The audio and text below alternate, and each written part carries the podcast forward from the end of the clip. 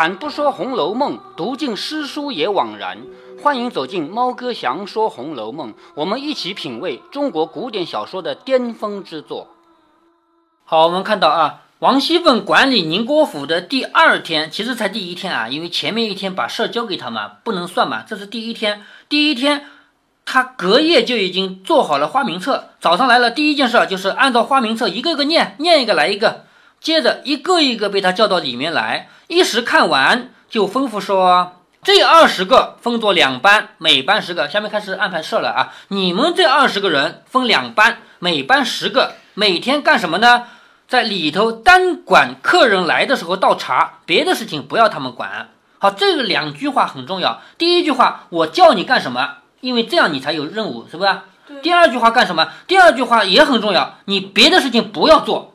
为什么要这么说？万一我问你，你哪去了？我扫地去了。谁让你扫地的？是不是？我就不要你扫地，对不对？所以你不要找借口说你扫地去了，扫地事跟你没关系。所以这两句话都很重要。第一句话是每天单管什么呢？管客人来倒茶。第二句话说别的事情不要你管。这二十个呢？好，另外有二十个了啊，也分作两班，每天管什么呢？只管本家亲戚的茶饭。什么叫茶饭？我们现在还有这个话说的昨晚。就是有人要吃饭，这个饭统称茶饭，就是包括喝茶，包括吃饭。好，本家亲戚来了，他一般是不走的。有的人来吊丧，就是来鞠个躬、磕个头就走掉了嘛，是不是啊？但是本家亲戚来了是要在这吃饭的，所以要吃饭的话，这二十个人分两班，每天管这个事儿，别的事情也不用你们管。四十个人没了吧？接下来这四十个人分作两班，好，四十个人要分两班，要每班二十个人。他们干什么呢？在灵前上香添油，挂幔守灵。上香添油，这个你懂的吧？香烧完了再上一根，是不是？那个油灯里的油烧完了再加点油，是吧？上香添油，还有挂幔守灵。挂幔什么？就是那个丧礼上面边上会挂满了布。这个布是什么东西呢？是以别人家送来的。比如说某某人来吊丧，送了一匹布，那布干嘛？就挂在这个边上。咱们到现在也是这样，只不过现在挂的不是普通的布了，成了毛毯了。因为毛毯更值钱嘛，你送块布像什么东西？是不是？现在不是把毛毯挂在墙上，就是在墙上会拉上线。以往本来墙上没有线吧？本来墙上没有线，现在呢，墙上拉上线以后呢，干嘛呢？有亲戚朋友有人来吊丧，他带来了一块毛毯，好往这上面一挂，不能白挂在上面啊，还要另外再弄一张纸写这是谁谁谁送的，往上面那个别针别在上面。就是你总不能白收人家东西吧，是不是啊？好，写在上面，这是谁谁谁送了一块毛毯，这样的话，大家的互相之间也有个攀比啊，主要是这个。那在他们家古代啊，也有挂幔。好，这四十个人分作两班，单管灵前上香添油、挂幔、守灵。守灵是守的这个遗体，就是这个旁边啊，这里不能断人的，永远要有人。还有供饭供茶，供饭供茶不是给活人吃的，其实就是。祭祀那个死人的，一般来说不也摆点吃的嘛？虽然他不用吃，是不是啊？好，也要摆。好，随其举哀。什么叫随其举哀呢？也就是说，如果有人跑来哭了，那总不能光客人哭啊，自家没人哭怎么可以啊？是不是啊？好，如果有人来了，来吊丧了，自家要有人哭。好，这四十个人管这个事儿，说别的事儿也不与他们相干。接下来这四个人，八十个人喝掉了。哎，对，已经八十个人出去了吧？是吧？这四个人，四个人干什么呢？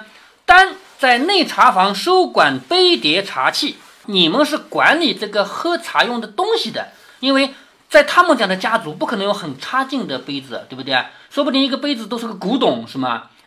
早上还有一百个杯子的，到晚上剩一个了，那九十九个哪去了？是不是？所以要有人管，是吧？说这四个人专门管杯碟，那就是。假如没有人管的话，那九十九个会到哪去？就有人偷了呀，因为那都是好东西，上等瓷器嘛，可以卖钱的嘛，是不是啊？所以你们四个人责任很重大，只要少一个就找你们四个人赔，就我不找别人，我就找你。那也许你会觉得不公平，别人拿走了关我什么事，对不对啊？那我安排你看你就得看着呀。现在假如说你有人来需要倒茶了，那我不是安排了二十个人倒茶的吗？倒茶就要有杯子，他会问你要杯子，是不是啊？你要杯子，你不是白给他的，你得认准了给了几个杯子给谁。如果丢了，我只找你，你去找他去，我不找他，懂这个道理吗？好，现在我把这个给你了，我明天还要要回来的。可是你把它给了另外一个人，我不会去问那个人要的，这事跟我没关系，我只问你要，懂这个道理吧？好，你们四个人只管看杯子，少一件我找你们四个人赔。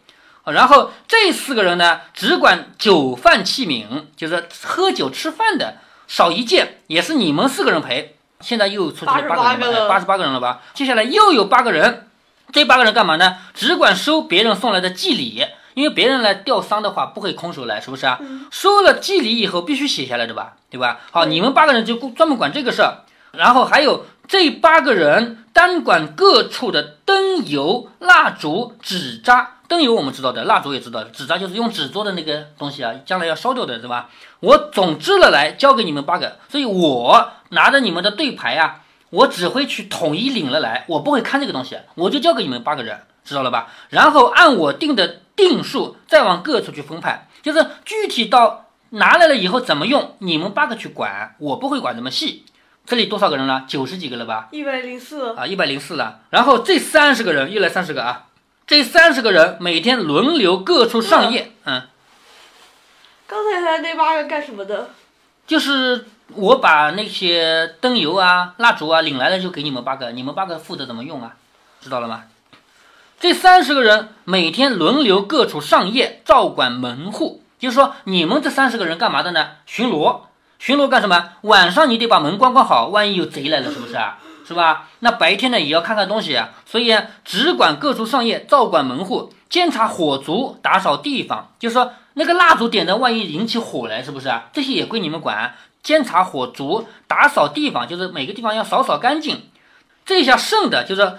我数到现在已经一百三十多个人数掉了，是不是？三十四。哎，对，一百三十四个了，还剩下的按房屋分开，某人守某处，某处所有的桌椅、古董，还有那个痰盂、扫帚，还有一草一苗，如果坏了，我只找你，就是你这块地方包给你了，这块地方你就给我看好这里的所有桌椅板凳啊、痰盂啊这种东西，坏了我就找你。来生家的每天蓝总查看，就是来生家的这个人啊，是他们家的最大的统领。每天蓝总查看，如果有偷懒的、赌钱、喝酒的、打架拌嘴的，立刻来回我。我授予你的这个职责呢，就是你去监督他们。如果他们做不好，你回来告诉我。如果你寻情呢，经我查出来，这三四辈子的老脸就顾不成了。就是来生家的你有三四辈子的老脸，你是几辈子的仆人了，是不是啊？如果你寻情，你发现他们偷懒，你发现他们他们做不好，你没告诉我，那对不起，被我查出来，我就不管你了。如今都有定规，以后哪一行乱了，我只和那一行的人说话。素日跟我的人随行自有钟表，平常跟着我的人，你身上都有手表的。那个时候已经开始有怀表了，是不是啊？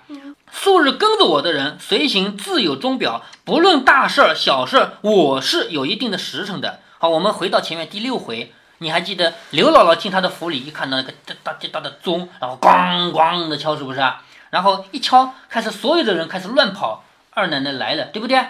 也就是王熙凤做每一件事儿是有明确的时间的。她说跟着我的人身上都有钟表，不论大事小事，我是有时辰的。横竖你们上房里也有钟，也就是说。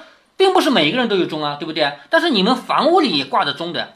卯正二刻，我来点卯。每天早上六点半，我来点卯。这个时候就是点名的时候，点卯。点卯这个词就是这样来的，因为是卯时点名，所以叫点卯，知道吗？嗯。好，每天卯正二刻，我来点卯。四正吃早饭。四正是几点呢？十点钟。他们那个时候早饭吃的挺晚的啊，十点钟吃早饭。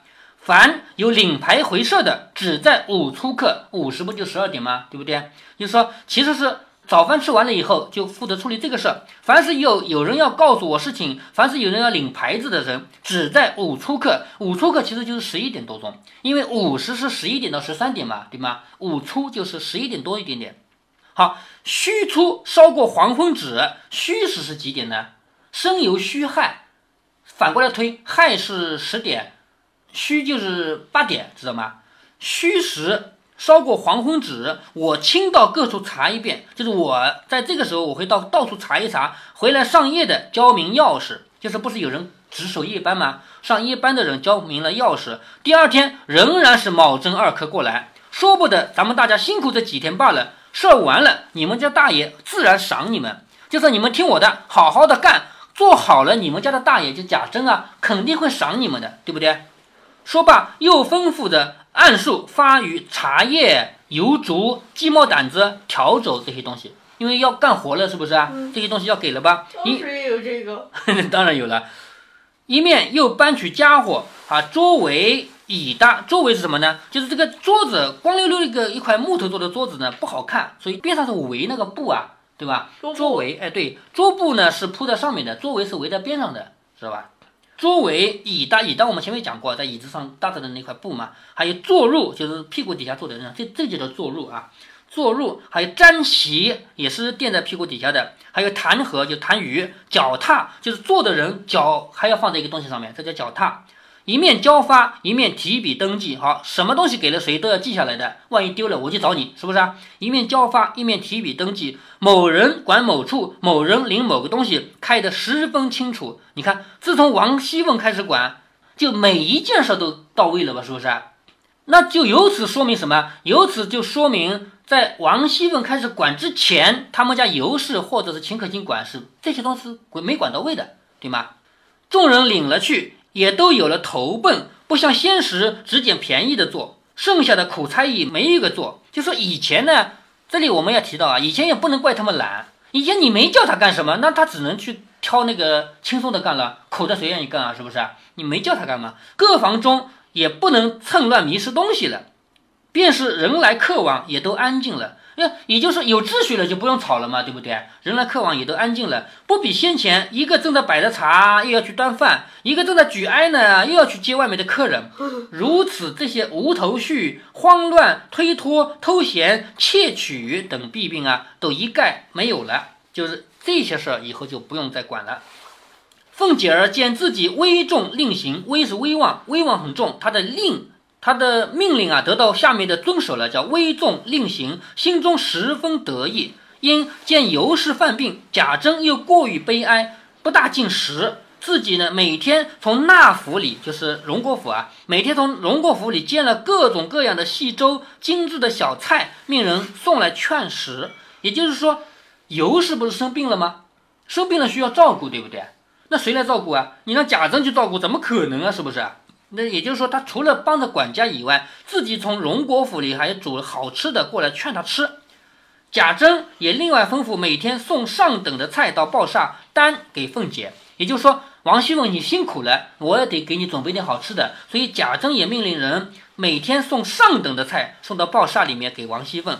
那凤姐不畏勤劳，就不怕勤劳，天天与卯正二刻就过来点卯理事，独在鲍厦内起坐。不与众妯娌合群，就是说从这一天开始，王熙凤每天卯正二刻过来点名，点完名以后，她不跟别人在一起，她就在那个报厦，因为这是她的办公厅，对不对？有人要找我，就要有一个明确的地方好找。万一我一会儿在这儿，一会儿在那儿，别人怎么找我啊？对不对？我有事的嘛。所以他每天点完名以后，就只在这个报厦内起坐，不与那么多妯娌合群。妯娌什么意思？知道吗？什么意思？妯娌就是兄弟们的老婆嘛。就相当于邢夫人和王夫人就是一对妯娌嘛，知道吗？好，不与那些妯娌们合群，就是有堂客来往也不迎会。也就是说，以往啊有女眷来了是需要去迎接的，对不对啊？好，现在开始就算有这个事儿，他也不去迎接了，要让别人迎接，因为他有具体的事情要管嘛。好，接下来写了一天，我们看这个小说的详略得当啊。前面说了，从现在开始连续多少天，王熙凤都是这样这样这样的啊。但是光这样写肯定不够详细嘛，所以下面就挑一天出来写，明白了吧？好，这一天是五七正五日，多少天了？五七已经是三十几天了，天对吧？五七正五日，就是五七的第五天，那四十天，那应佛僧正方开破狱，传灯照王，这些什么意思呢？那应佛僧就是那些僧人、那些和尚正在干什么呢？正在做他们的法事，开破狱啊，传灯照王啊，这是他们的那些事儿啊。还有参阎君，就是拜见阎王；居都鬼，就是把那些闲鬼啊，也也不相干的鬼啊，都给拘起来，就是把他们给管理起来。延请地藏王开金桥，引床幡。那道士们呢，在干什么呢？在张符升表，曹三清叩玉帝。三清是那个道教里面那个三个人，我们有的时候在庙里也看到是吧？道观的呀，那是三清。好。曹三清就朝拜三清，叩玉帝。好像是玉玉皇大帝，三清里没有玉皇大帝，呃，三清是我们现在来搜一下啊。好像有一个太上老君。三清是什么呢？元始天尊、灵宝天尊和道德天尊。道德天尊就是老子，就是太上老君，知道吧？嗯。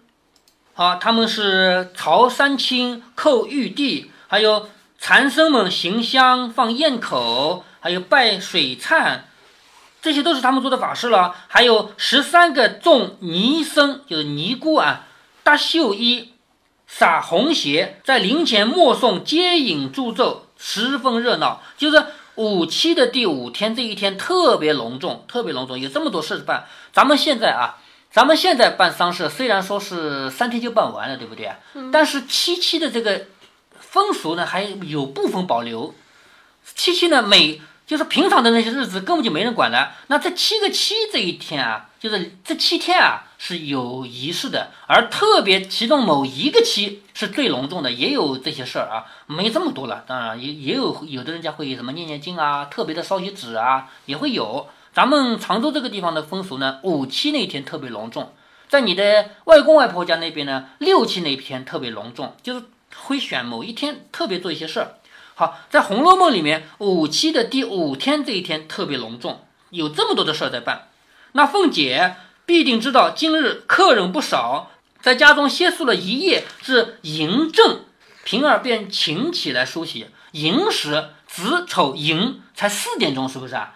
四点钟，平儿就请他起来，开始给他梳洗，就是梳头打扮，即收拾完备，更衣灌手，更衣就换衣服，灌手就是洗手。吃了两口奶子糖羹米粥，漱口已毕，就已经是卯时二刻了。你看这个也比较复杂，从寅时起来吃吃早饭啊，再洗洗手啊，什么漱漱口啊，都已经到卯时二刻了。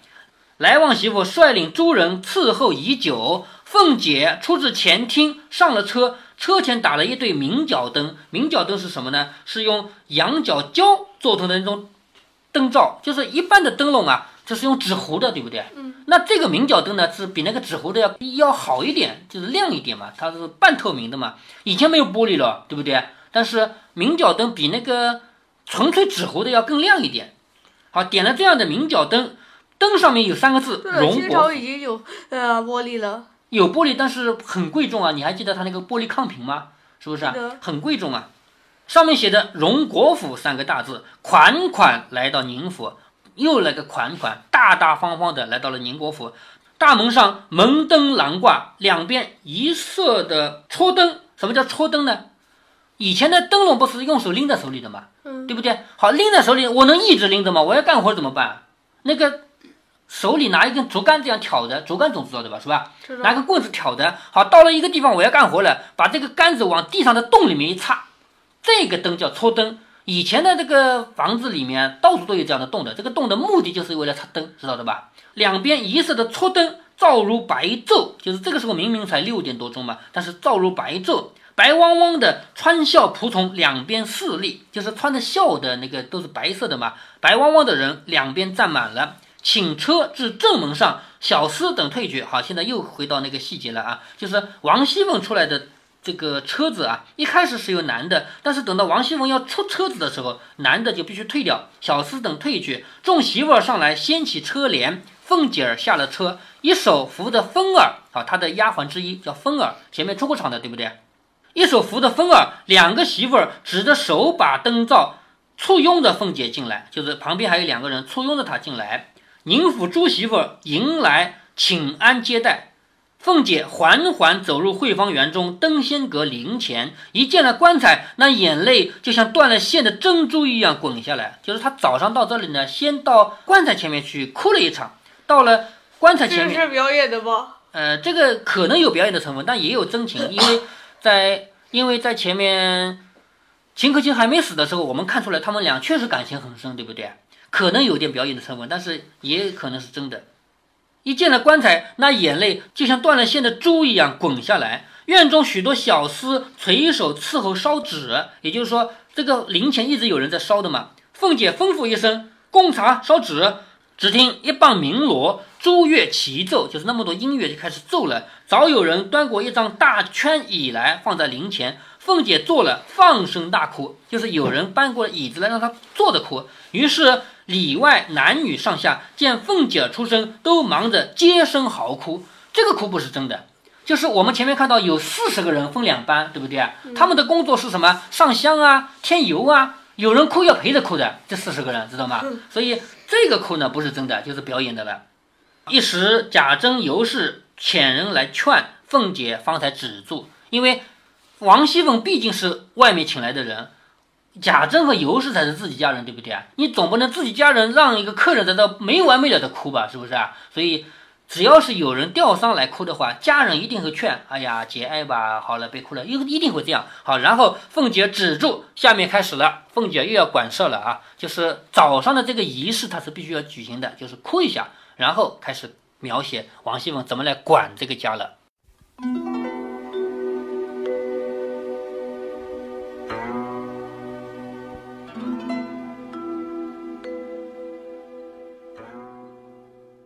在王熙凤的管理下，宁国府发生了变化。要说王熙凤究竟做了什么呢？其实很简单，用现在的话说，叫落实到人。不管是工作量不均匀，还是物品看管不到位，最后就用这么一个小小的办法给解决了。所以，我们回头看第六回，看周瑞家的在刘姥姥面前怎样评价王熙凤，不难发现，周瑞家的其实没有看懂。他只看到了王熙凤的毒辣面，而没有想到真正起作用的其实不是毒辣，而是有序的管理。关于这个问题，我们还可以留到后文探春李家的时候再来对比着看。探春完全没有像王熙凤那样凶狠，但是她同样把大观园的产业安排得井井有条，而且沿着良性循环发展。这就说明，作为一个好的领导，脾气凶不凶其实并不重要，重要的是能把事情管理到位。其中很有效的一招就是责任到人。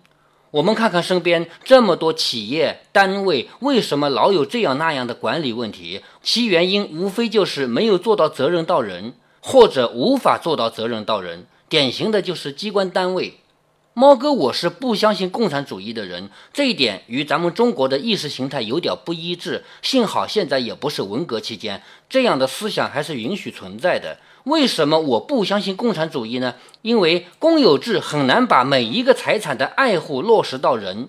远的不说，就是咱们自己的小区电梯是咱们自己的吧，绿化是咱们自己的吧，按理说每一个人都要爱护吧。你看有爱护的吗？或者说明明看到另一个人在占用楼道空间，看到另一个人在破坏绿化，你拉得下脸来批评他吗？就算你真的拉下脸来，告诉他要爱护共有财产，他也会问你一声：“关你什么事啊？”所以我不喜欢任何层面上的公有制，只有私有制才能做到每一个人都对自己的财产尽心尽力，才能有效地阻止不相干的人破坏。还是拿小区来说，咱们现在的法律规定，小区内的公共道路和绿化属于所有业主共有，那等于没说。不如这样，房价里已经包含了对小区道路、公共绿化的使用权，但是不包括所有权。这些东西统一归某一个公司所有，不管是楼盘开发商，还是物业，或者是其他第三方所有。这么说吧，你理解成你跟第三方公司签了一份租赁合同，这家公司必须提供平整、畅通、干净的道路给你走，必须提供达到某种要求的绿化给你欣赏。但是你只是租赁、使用和观赏，所有权归那家公司。这种方式并不难操作，无非就是重新算一下房价而已。但是对于公共资源来说，从此就有人爱惜了。在猫哥这里，必须打破任何公有制，只有私有制才是人类社会的未来。说到底也很简单了，就是尊重和鼓励每一个人的私心，利用这份私心，让每一个东西有人管。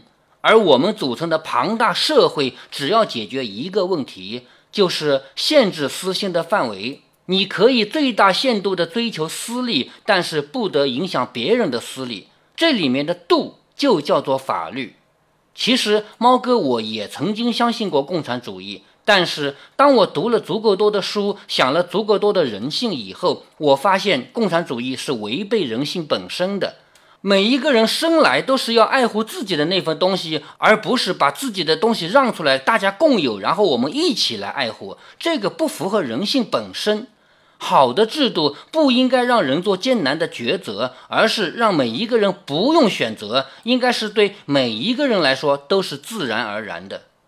我突然想到一句话，是一句名言，对我来说也完全符合。一个人如果三十岁以前不相信社会主义，他就没良心；一个人如果过了三十岁还相信社会主义，他就没有大脑。如果您觉得猫哥的读书分享有益有趣，欢迎您点击订阅，这样您将在第一时间收到猫哥的更新提醒。如果您有什么要对猫哥说的，不管是赞还是批评，不管是提建议还是唠唠嗑，欢迎您在节目下方留言。您也可以加猫哥的公众号，四个字“猫哥在线”。您还可以加入猫哥的听友群中，微信群呢，用语音节目没有办法说清，还是 QQ 群方便，群号为八四九九六六八九九。不管加入 QQ 群，还是微信群，还是在节目下留言，还是在公众号留言，您都可以围绕着书中的智慧和读书的乐趣畅所欲言。好，再见。